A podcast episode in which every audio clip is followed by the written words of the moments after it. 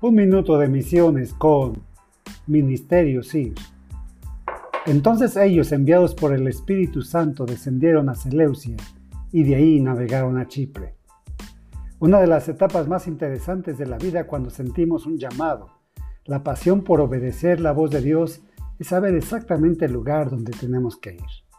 ¿A qué país ir? ¿A qué ir ni acudir?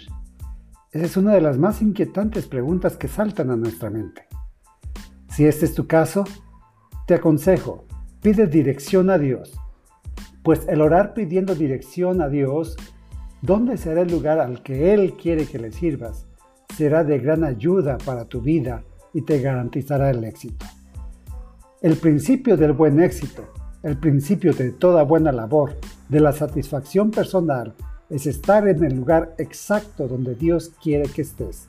Así es que no lo dudes, no sabes dónde ir, dobla tus rodillas y pide dirección a Dios.